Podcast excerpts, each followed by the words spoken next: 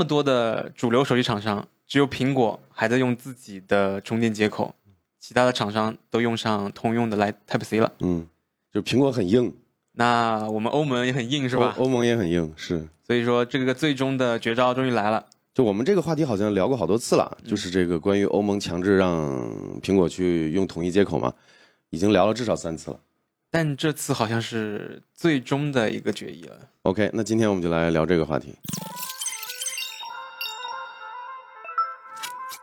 Hello，我是电玩科技的 AK，我是电玩科技的 Jack。欢迎来到最新一期的 Signal 啊、我们 Signal 呢就聊一些科技行业的一些新鲜事儿，然后还有新技术的科普，还有一些科技行业一些新的趋势的一些点评咯。对，还有产品的分析。那这次就是一个又是一个行业的一个科技行业的一个话题，就是我们聊了很多次嘛，嗯，就欧盟强制让苹果用 Type C，然后我记得上周还是上上周我们又聊这个话题，然后当时 Jack 也介绍了，说很快就会有一个决议了不过那个是关于那个 side load，啊，side 这次是一个另外一个法案，哦，对就是欧盟不断的在搞苹果。对，我记得是那就是一两个月前我们聊过，我们说后续跟踪一下这个事情，对对对还记得吗？那现在又有新消息了，就是说欧盟现在已经是不是已经通过法案了？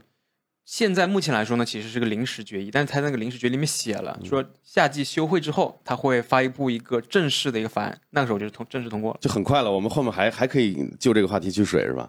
呃，大家可以理解为就是已经正式通过了，哦，也可以就是基本上以欧盟已经是说，必如果苹果还想在在欧洲地区二十多个国家卖手机，它必须用 C。而且是二零二四年针对所有的厂商强制的。嗯，OK，那你可以介绍一下这个事情的来龙去脉。OK，其实我也研究了一下欧盟发布的那个消息里面的具体的内容啊，他们也提到一点，就是说十多年来他们一直在强制推进这个法案。就十多年前的时候，其实已经有过一波了，当时是强制用了 micro USB，、幸亏没有延续下来。当时苹果很鸡贼啊，出了两款东西，一个是三十 pin 转 micro USB 的一个一个转接器，还有一个是 Lightning 转 micro USB 的一个转接器。那到了现在呢，其实这个法案其实也是比较可能是因为有苹果这样的公司有过这样的行为嘛，就过去钻过被苹果钻过漏洞嘛。它其实是不要不允许你做这样的行为的。嗯只要是你是手持设备，不管是游戏机啊，呃，还是手机啊，还是阅读器之类的，只要是有充电接口，你就必须用 Type C。当然，如果你没有充电接口的话，它是不强制要求的，因为他也提到一点，他们觉得无线充电是未来创新很重要的一个点，是，他们是鼓励无线充无线充电的。其实这个点，欧盟就这个点，就是统一接口这个事儿，其实本质上它还是希望有一个更好的用户体验，这是第一。第二呢，就是希望能减少电子垃圾。是这个对欧盟来说，它是最看重的。它并它并不是说真的要针对某个厂商，只不过现在苹果其 实就是唯一一个现在还没在用 C 的主流的设备生产厂商，所以它其实是我看我记得在哪儿看到的消息，就是说一年如果说不统一这些接口标准的话，电子垃圾可能会产生一千多万吨。嗯，所以当时呢，那个发布会上面有记者问欧盟的发言人说：“你们是不是针对苹果的？”然后当时发言人也说了，这条规则适用于所有的人，我们是帮消费者的，我们不是来针对公司的。确实，我咱们之前聊过这个话题之后，也看到很多观众在说嘛，就说其实也是希望这个苹果这边用 C，因为它自家的 iPad 和电脑都用的是 C 的这个接口，但是手机用的是 Lightning。其实，在我看来，可能唯一阻挡在这个法案生效，还有苹果继续沿用 Lightning 的原因，就是因为它的这个 MFI 太赚钱。所以我有个点，我也很好奇，就是苹果如果它在给它的手机最赚钱的手机、上了 C 口之后呢，它会不会在 C 口上面加个 MFI 呢？好像咱们上次也聊过这个话题，我的分析是不会，因为迟早它要搞无线。嗯，那你一个生态，你比如说 MFI 的这个生态已经十几年了，对吧？那你新搞了一个 C 接口的 MFI，你能做几年呢？一两年能赚到啥钱呢哎？有哪些小厂愿意去跟你玩，冒这个险？其实我我这一点是认同 AK 的。其实我们用苹果的笔记本或其他的 iPad 之后呢，你发现其实苹果现有的那个 C 的那个充电线，它其实不要求有来那个 MFI 的，对就能充的。对，而且而且它官方有一些 C 的接口的一些转接器、适配器，其实都不是 MFI 的设备吧，就是一个通用的 USB 设备通。用通用的 USB 设备，对，所以所以它如果真换了 USB 的话，它反而没有必要再走 MFI 的这生态了，那就是有点过分了，就是，为了限制而限制了。对，所以我觉得不太会。而且你从这个角度，就两个角度嘛。第一，它 C 用不了多久，它最后还是要无线的。欧盟不是说强制 iPhone 用 C 吗？就在二零二四年。但是有没有这种可能，就是苹果这两年一定会完成一个向无线的一个转换？因为什么呢？这个事儿历史上我们都看到过很多次，苹果对吧？抛弃火线口，用 USB。苹果也在电脑上抛弃过光驱、软驱，嗯对吧？这种当时我们看来都特别激进，好像前两年还发生过什么事情啊？取消那个三点五那个音频口，对，他是愿意去推动这样的事情的。所以我觉得欧盟再给他点压力，就是你你二零二四年还必须用 C，那苹果这种按照他的这个脾气和调性，那老就直接搞无线了，我还我还听你的。所以我们看到网上一些爆料说，二零二三年的 iPhone 要用 Type C，其实它只是可能只是在测试一个原型机而已了。对，不管是爆料人是谁吧，我们不管是看什么郭明池还是郭明奇这些人，嗯，他也许是看到了这些东西，但是苹果是有很多东西在测试的，对吧？他甚至会测一些很奇很奇怪、很离谱的东西。咱们从咱们从事物的本源去分析这件事儿，苹果是一家商业公司，它是要赚钱的，是，对吧？那换 C 对它有什么好处？其实苹果来说没有任何好处。对，但是纯无线对它有什么好处？它可以卖 M FM，对，对吧？MagSafe 那套东西而，且纯无线是欧盟允许的。对，所以你看苹果会怎么选？我还是倾向认为二零二四年苹果就可能我我觉得明年手机会不会就就变无线了，都都有都说不准。其实明年理论上苹果是可以用那个 Lightning 的，但是二零二四年嘛，它不可能就是说让手机只有一年的销售期嘛。对如果它明年要在欧洲销售，可能还是会用 Type C。我我我我猜不会，我猜可能会上无线，就个人嘛，我个人的想法。你你觉得可能会用 Lightning 是吧？或者说会用 C？我觉得就是 Type C 呢，可能它会用个几年，但是还是会上无线，你觉得 C 会用几年？两到三年。嗯，因为目前的趋势来看，就是大家很普普普遍抱怨嘛、嗯 m a g s a f e 的充电效率不高，而且很多人说伤电池，嗯不太敢用。我觉得看能看苹果能不能在一两年的时间内，对吧？给它这个无线充电的方案优化一下。对我觉得苹果如果它要把这个无线充电推开的话，它要改改一下它的散热，改一下它的结构设计，让这个东西更高效一点。这是整个的一个方向嘛。第二，它用了 C，它也没必要用 MFI，所以 MFI 基本上可以认定为就生命周期就是二零二四年以前了。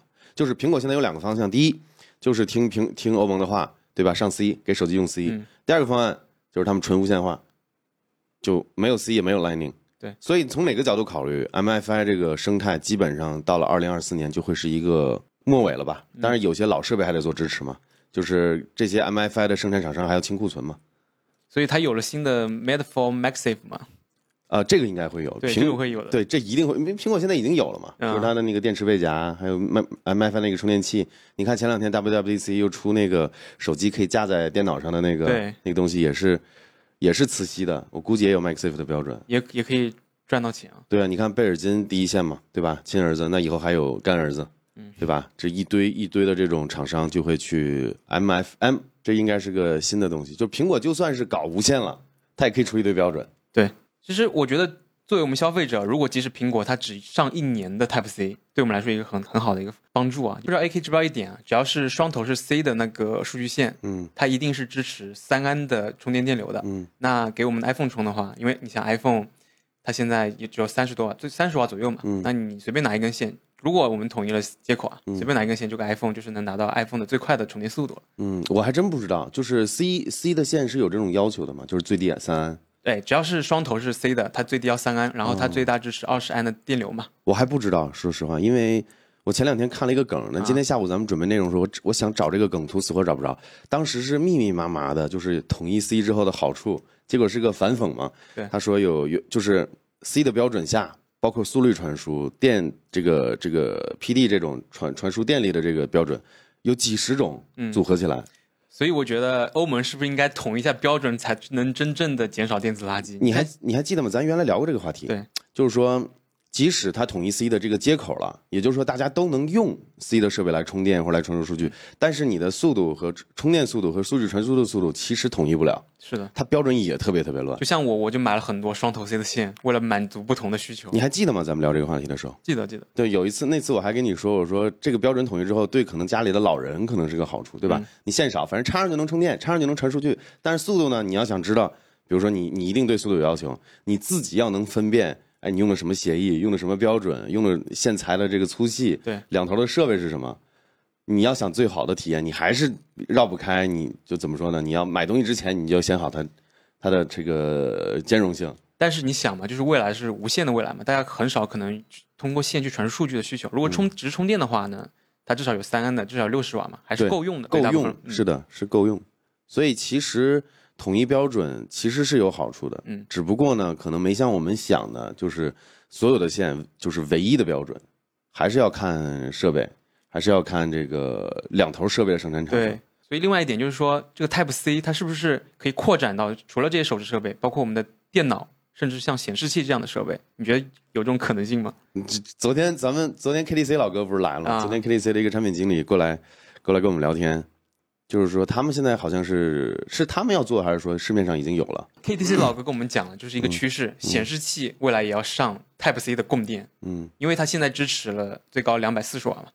这个不奇怪，就是我记得两三年前刚有这个 Type C 的这个，我们刚就刚普及嘛，嗯那时候我就在想，就是说以后的是不是所有设备都可以用这个？但是那个时候只支持一百瓦。后来我看了一下，比如说你的这种家用的 PC 肯定是不行的，那基本上四五百瓦，你要用一个高端的一个显卡。然后还有就是什么，比如说电视啊这种大型的用电设备，肯定用 C 是走不了的。但是实际上这些设备，不管是电脑啊还是这种电视，其实都是我们。对吧？算是电子产品嘛，有可能就在我们的办公室啊，或者说我们的工作室。其实这些线统一不到一起，挺可惜的。嗯，所以后来就支持，听说 Type C 这个线粗一点的、线材好一点的，能支持到两百四了嘛？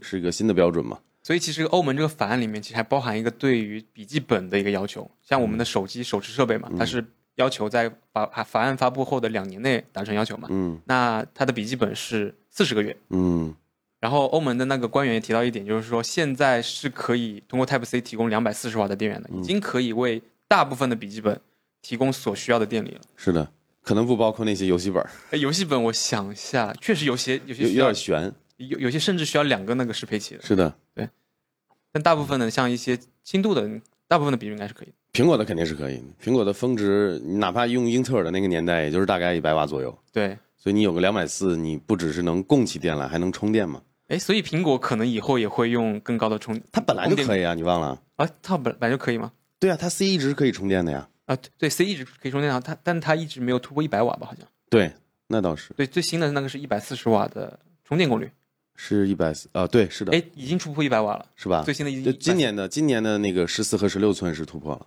但我觉得未来是一定的，就是他们，呃，两百四十瓦是肯定是够用的嘛，比他们现在 MagSafe 能提供的一百四十瓦还高。其实我比较期待，其实像笔记本都统一到 Type C 上来，你平常用的电脑啊、笔记本电脑、手机、平板已经慢慢的都开始用 Type C 了。嗯，然后期待以后的，包括你的显示器也能统一的话，我觉得会更好。但有一个问题啊，就是会对消费者来说，虽然说可能有一定程度的便捷性，嗯，但是会更贵。我举个例子，比如说你这一根 USB C 线，你又想支持两百两百四十瓦的那个 Power Delivery Delivery，就是能供电，嗯，你还要能传数据，那这根线一定巨贵。而且羊毛出在羊身上嘛，是的受遭殃的是消费者。而且你忘了昨天那个 KTC 老哥来也是说嘛，他们原来他们现在用的显示器那个电源就得两百多。对。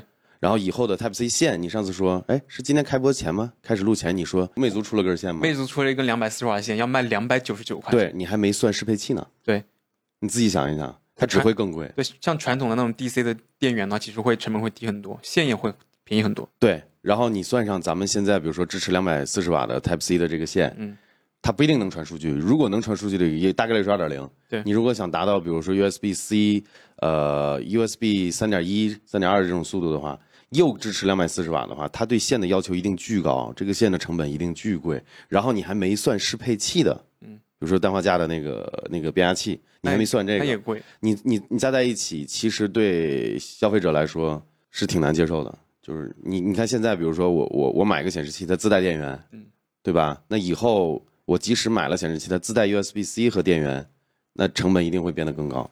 对，所以便捷归便捷，我们也要认清现实，而且尤其是这个这个标准刚刚统一的时候，这个设备还没有大量的生产，然后工艺可能还没有特别的提高，生产成本也比较高，最后一定会转嫁到我们消费者身上。其实，其实我还有个点想聊的，就是说欧盟那边他他说统一 Type C 是为了鼓励创新。那苹果的发言人在几年前说过，他不希望统一，因为觉得这个会阻碍创新。那英国那边，因为英国脱欧了嘛，嗯除了北爱尔兰，他们那那个国家，他们觉得就是不需要强制这个法案，不用不需要跟随欧盟去强制这个法案的实实施嘛。嗯，那我觉得想聊一下，就是 A K 你怎么觉得？就是这个是真的会阻碍创新吗？我觉得这两类人都对。都对，嗯，创新的概念分很多种，就是从苹果的角度来说，他可能觉得自己有一些标准想去突破。就咱们扩展的想一下，比如说就是苹果因为无线传输协议这块一直是瓶颈，他自己也说蓝牙不够他用。嗯，那他要想他的创新是什么？他推出了无损，那蓝牙能满足无损吗？不能。那要么就在蓝牙的这个协议里面塞塞进一个 lossless 的就无损的这么一个呃 encoder 叫什么编解码器编解，码器。你要么呢就换另一个传输协议，你说它是不是创新呢？但是蓝牙是不是通用呢？对，所以像像苹果这样的巨头，它是可以去说出这样的话的。但是欧盟这样的组织呢，就统一定统一规呃制定统一标准这样的组织，他们也有他们的道理，就可能可能创新这块，我认为不是最主要的道理，可能最最主要道理是统一性，还有减少电子垃圾，还有提提高这个产品的叫什么呢？易用性吧。那我看到那个欧盟发的消息里面，他说了未来的创新是无线充电。那我觉得某种程度上，欧盟跟苹果也是站到了一起，嗯就，未来他们认统一的认为就就是无线才是未来嘛。对，只不过在目前你说目无线还不是特别成熟的情况下呢，欧盟想做到一个比较统一的对消费者比较好的一个解决方案嘛。那我们总结一下今天聊的话题，就我会觉得苹果挺鸡贼的。十几年前欧盟强制要求用 micro USB 的时候，对吧？他推出的这个转接口转接口，就说明问题了，就是它是挺鸡贼的，他不轻易妥协的。然后这次欧盟要求二零二四年以前 iPhone 上 USB-C，如果还想继续在欧洲销售的话，那我觉得苹果有两条路走。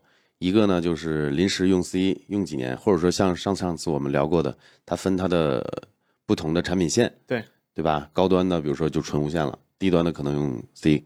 然后另一条路呢，就是苹果就走纯无线化的这个方案。嗯，我希望这两年欧盟对它的刺激，它能像十几年前一样，对吧？也别让欧盟太好过。对，就是我觉得反倒虽然说苹果说呃会抑制创新嘛，嗯反倒可以推进它去在无线方面的创新。对，我觉得欧盟做的这个事儿也是对的，也是为了广大的消费者的体验，还有减少电子垃圾的这个事情。因为，呃，标准太多太乱的话，其实对行业、对用户都不是好事儿。唯一的就是各自心怀鬼胎的各自的厂商，他为了赚这个配件的钱。是，所以我觉得这个事情还是有意义的。我们看一下苹果怎么回应吧。嗯嗯像我们之前用手机的话，一般是中国移动、中国电信、中国联通，然后现在有第四家运营商了，叫中国广电的嗯五 G。这是一个行业的一个大变动。对，实际上，这次呢，中国广电是我们国家的第四个运营商。其实当时二零一九年的六月份呢，中国广电当时就和三大运营商一起获得了五 G 牌照。嗯那可能它因为当时没有很多基础设施嘛，嗯它其实包括现在也是和移动共享的那个基础设施。然后到今年的过了三年嘛，它终于可以开始铺开了。我我感觉啊，听起来移动就像一个家族里的老大一样，对，代代小兄弟。这他做了好多牺牲。嗯当年三 G 的时候，他也是把最好的那个 WCDMA，然后国家的对吧，分给了这个联通，扶持一下联通，那小弟弟。对。然后移动就用最坑的 TD，TD，我觉得当时 TD 体验是稍微是差一点啊。嗯，然后你看现在又是广电又出来了，这个小最就是小小小弟弟，小小小弟，然后呢，移动又出来用给他们给广电共享自己的这个基础设施，哎，那个广电说以后要共建，嗯但其实真的就是移动带他了。白嫖。对，然后呢，这四家将来还是要多多少要形成一个竞争的局面，嗯，所以我觉得这种这种特色就是在我们国家能看到，挺逗的。那确实给消费者更多选择嘛。嗯，是的，我们今天好好聊一下这个话题吧。那中国广电它比较大一个特色，它的那个号段是幺九二的，然嗯后这这段时间好像说开放选号了，好像说又延期了。其实我如果我能选号的话，嗯你看幺九二对吧？懂我们科技的知道了，就是不止你，我们可能都会抢幺九二、幺六八这个幺九二点幺六八，对，这个这个挺有意思。他这幺九二这个号段挺逗的，挺适合我们这帮 geek 的，对，对吧？以后别人打我们电话，对吧？都有面子，一看这个号码。国内的运营商嘛，有现在有四家了嘛。其实他们的五 G 网络都运行在不同的频段的。那广电的，我觉得我是第一次看到这个，在国内看到这个称号叫黄金频段，它的黄金频段是所谓的七百兆赫兹这个频段。嗯，就 AK，你对无线技术应该比较了解啊，就是七百兆赫为什么是称为一个黄金频段呢？首先，七百兆这个这个频段并不指的是特定的这个频段，嗯而是七百到八百到九百，它是一个范围。它是个范围嗯。然后为什么这个范围很多人叫黄金频段？其实这里有个误会。呃，我个人认为啊，它并不算是黄金，而是可能特别适合广电。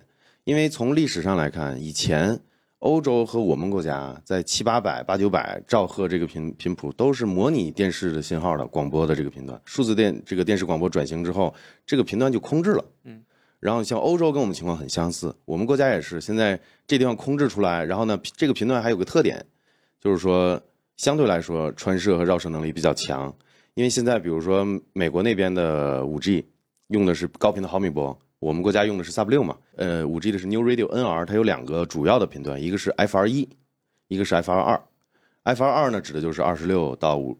二十二还是二十六到五十二 G 赫的这个频段比较中高吧，嗯，越往后越频率越高嘛。但是在 FR 一呢，就是四百五十兆赫到五点八左右，就是 Sub 六嘛，就是在六频段以以内。但现在广电现在为什么给它七百兆赫呢？就是我们新我们国家新定定义了一个频频段叫 Sub 一 G 赫，嗯，就是在一 G 赫以下的七八百这个频段有个特点就是绕射相对强一点。你肯定比那个二十多 G 赫的，甚至更高的这个穿透能力更强，传播的这个信号信号覆盖的范围更广。但是你管你管它叫黄金频段，我觉得欠考虑，因为它是有这个无线电这个东西是有有利有弊的。就比如说在这个频段，频率相对相比其他的相对低，相对低，但是呢，它覆盖广。嗯，你怎么理解这？那五 G 现在最大的特点是什么？大的网络容量，低延时，大带宽。连接数这些是它的特点，但是七百兆赫能满足哪些特点呢？范围广，这个可以有。呃，大带宽呢，这个你看你怎么定义了。就理论上，七百兆赫的这个无线电大概能提供三四百兆的速度，但这是理论速率。实际上你用到的话，可能一两百，再加上人人一多，基站负载一大，可能几十。也就是说，几十兆的这个，你实际到时候通过这个七百兆赫的频段的五 G 来实现的这个网络速度，能干嘛呢？其实比较有限，你看看剧，你刷刷抖音啊，或者发发信息肯定是没问题的。但是你真的五 G 的那些，比如说低延时啦、大带宽、看八 K、四 K，可能会有点困难。其实就像我们其实广电它其实有这个宽带业务的嘛，嗯，那宽带业务的话，它肯它的宽带业务确实也没有像中国电信那么质量那么好嘛，但是它确实有一定的人群的，嗯，我觉得。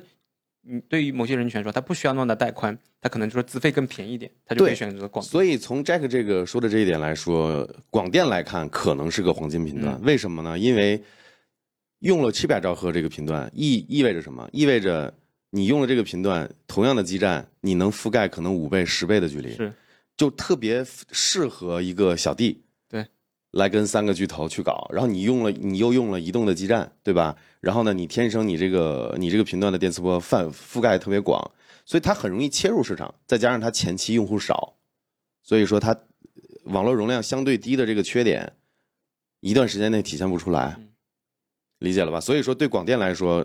这个可能算是个黄金频段，就我们刚开始用的话，可能体验甚至比其他家会更好一点。呃，有这个可能。对，它除了就是刚才聊的，就就是覆盖范围广，它还有一个特点，就是电磁波里面的这个多普勒效应。嗯，因为比如说我们现在坐高铁，我们用五 G 手机，然后速度快了之后，它的这个信号因为是波束成型的嘛，很难去跟着用户去走，追着追着用户去走。但是你像七百兆和 Sub 一 G 的这个频段的电磁波呢，它这种多普勒效应就会得到极大的缓解，就是说你在高速移动的环境下也很难断线，那体验会更好了。对，因为它电磁波没有那么密集，覆盖范围比较远。啊，还有一点就是你去想，为什么广电上七百兆赫这个频段？因为它可以更有效的利用电磁波这个特性。就是七百兆赫这个特性，它也可以更好的利用到它现在移动现有的广电网络。对，现有的移动给的租给借给他用的这个基站，就比如说七百兆赫这个频段的电磁波，能比我们现在主流的 Sub 六 G 的这个五 G 的手机，同样的基站能提供，比如说两三倍的传输距离。这还只是距离，如果你算面积的话，那它可能就是大几倍的这个覆盖面积了。然后你更别说毫米波了，可能要几十倍于毫米波的这个距离和覆盖的这个范围，所以它初期铺铺设起来的成本会会也会低一点了。呃，我觉得会吧，因为你想，就是别的别的运营商可能两三个基站覆盖的范围，你一个基站就能覆盖了。但是它缺点呢，就我再我再突出一下它的缺点啊，就是网络容量低，对，然后呢也不好做大规模的 MIMO，然后对我们这样可能出行不只是想发发手机，可能甚至看视频，对，可能。看视频应该都能满足，就是像我们就比如说有大数据的大量数据的传输的用户，对需要协作的，对，可能就没有 Sub 六的好了，就是从网络容量上来看，所以我觉得广电这一手就挺聪明的，因为它因为更大的量的用户一定还是普通用户，他没有这么多奇奇怪怪的，或者说比较比较深的这种需求。那像我们这样，我们知道我们自己需求是什么，可能广电的这个用的这个电磁波频段就不是特别适合我们。所以我觉得还是那个幺九二号段比较吸引我。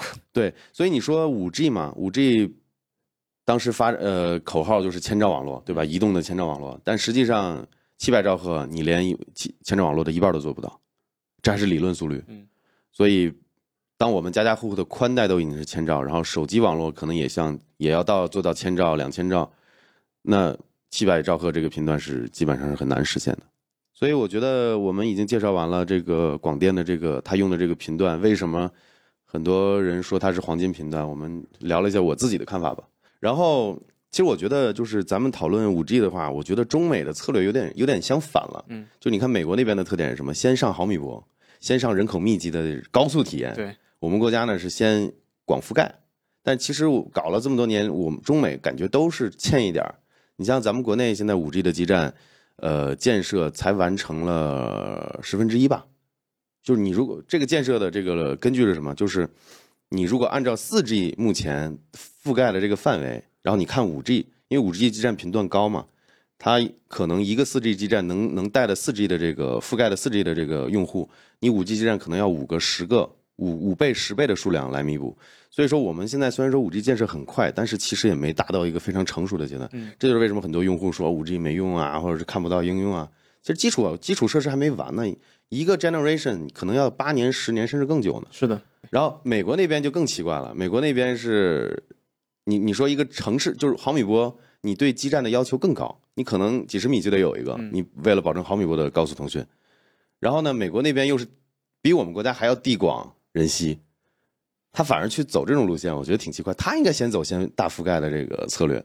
他们可能可能想在一些大型的城市里面打好打下这个口碑吧，做营销的角度。这个其实原因不是这个，原因是因为他们的 Sub 六在军用啊，在军用。对，之前我做那个做那个跟大家科普过，就是说不管是一些什么原因导致，咱们国家和美国都有点就是没在该点的地方点。嗯。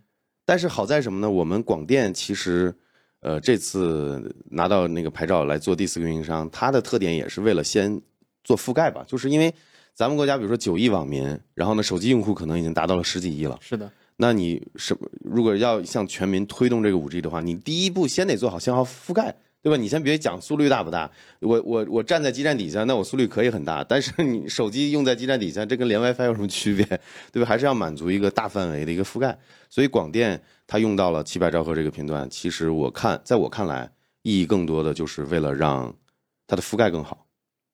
所以我觉得广电一出来的话呢，其实可以加速五 G 的普及。就我另外一个点就想说，广电它之后会不会用其他的频段提升它的网络容量和速度呢？嗯，我觉得一定就是在发展过后一定会的，因为，呃，Sub 一 G 就包括七八百这个七八百兆赫这个频段，你是很难有很大的网络容量的。然后呢，因为你覆盖广嘛，对吧？你握手速率低，你的延迟可能也做不到像毫米波那样的低延迟。对，所以它不是真的能把五 G 的特点发挥出来的这么一个电磁波频段。所以它将来如果说的等它有一定的用户了，对吧？然后将来比如说。是大家手机屏都是四 K、八 K 的屏，举个例子嘛，嗯，那你去留这种四 K、八 K 的流，一定会有问题，就是它的带宽是是是理论带宽只有三三四百兆，然后呢实实际上电磁波这个东西一衰减，对吧？你实际你你你的实际速率可能也就是这一半是，然后再加上用户多，你很难达到一个很好的体验。但是呢，绝大多数人不会像我们预想的一样去看什么四 K、八 K 视频，他可能只是刷刷剧、刷刷抖音，或者说发发信息。所以广电这个很聪明，它靠更好的覆盖覆盖范围，然后更新的网这个这个号段，还有呢，可能前期肯定资费会比较便宜，它可以去拉大量的用户从移动这儿分。就当年 TD 移动就是这么一下从市占率，对吧？很很主导的一个市占率，一下啪跌了好多，给了联通，现在还在做这样的事情。那希望通过这次我们对广电的这个频段的介绍，大家也能明白自己的需求到底是不是广电的用户。我前两天还注意到有些有些人有些观众评论说，是在别的视频的评论，跟我们没关系，就说到时候广电出来之后，会不会这个运营商乱收费这个情况得到改善？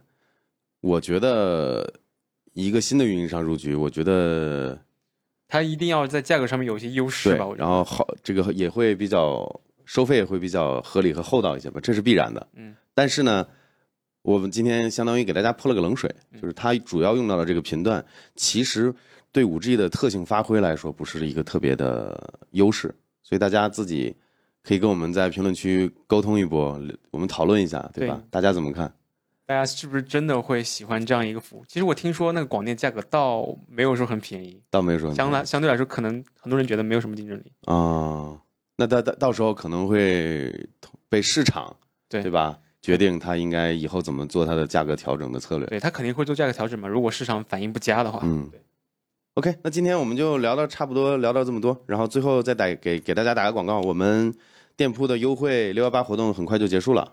对，应该是最后一波了。对，应该是到十八或者是还还是二十号，反正就这两天。嗯，所以大家看到这个视频的时候，记得去，如果我们店里有卖你需要的东西，记得去看一下。然后下一次这么大优惠的活动要赶到双十一了吧？对，还有大半年，还有小半年。反正那个由那个顾客的反应来看呢，那个布卖的确实特别好。那布，我卖了两千多块了。对，还有我们那个键盘，键盘好像价格也特别的优惠，反正我是有在用的。对，OK，那感谢大家支持，我们就下期视频再见，拜拜拜。